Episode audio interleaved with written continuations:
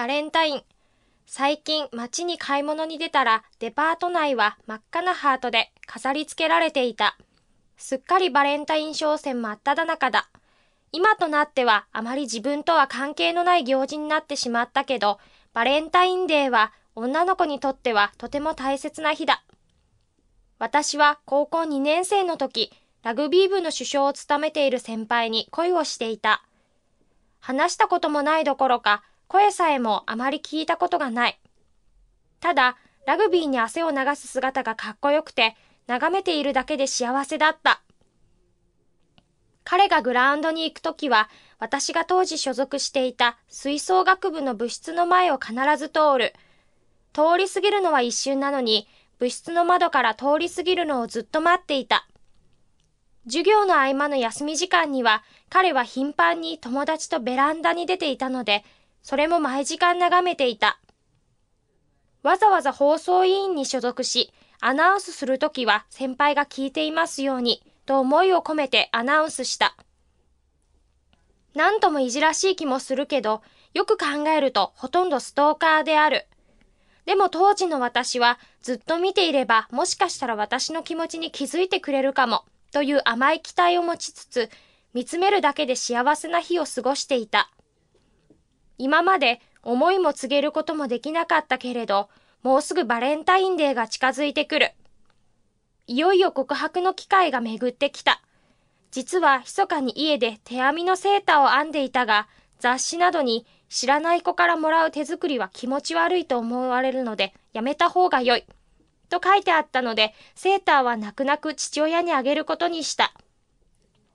チョコはデパートで吟味し、当時の高校生にしてはちょっと奮発した1000円ぐらいのチョコを買った。可愛らしい雑貨屋さんでカードを購入して手紙も書いた。当日は吹奏楽部の先輩に通用口に呼び出してもらうよう手配も済んだ。よし、あとは当日頑張るだけだ。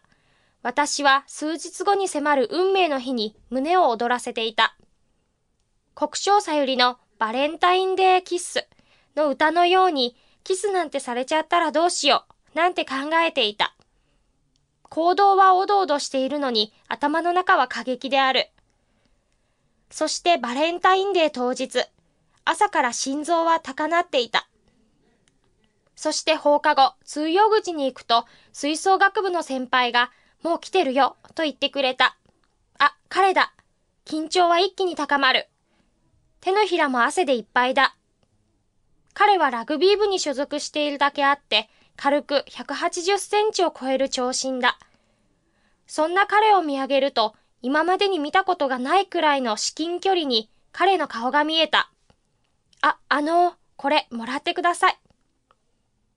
ありがとう。たったこれだけだった。今思えば、なんかもうちょっと話をするとかすればいいのに、チョコを渡すだけで精一杯だったのである。その後、1ヶ月後のホワイトデーを迎える前に、彼は卒業していった。もちろん何の進展もないまま。ちょっぴり切ない失恋の思い出だけど、10年後の私にはとても大切な思い出である。仮にあの時運よく付き合ったとしても、お互いに何も知らないで付き合ったら、ほとんどの場合は別れてしまうだろう。そうしたら、このバレンタインの日の思い出は苦い思い出になってしまう。負け惜しみではないけれど、片思いで終わった恋だからこそ、私にとって若き日の甘酸っぱい素敵な思い出なのだ。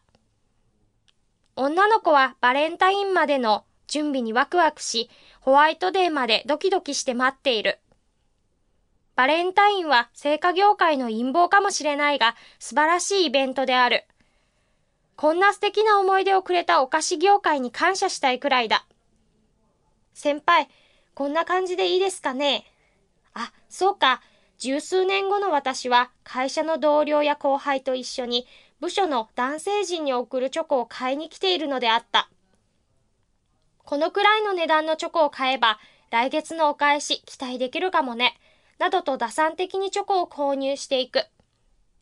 義理チョコこそまさに成果業界の狙い通りなのかもしれないけど、チョコをあげることでおじさま方はちょっと喜んでくれるし、職場の雰囲気がちょっとでも和んだりするので、それはそれでいいと思うのだ。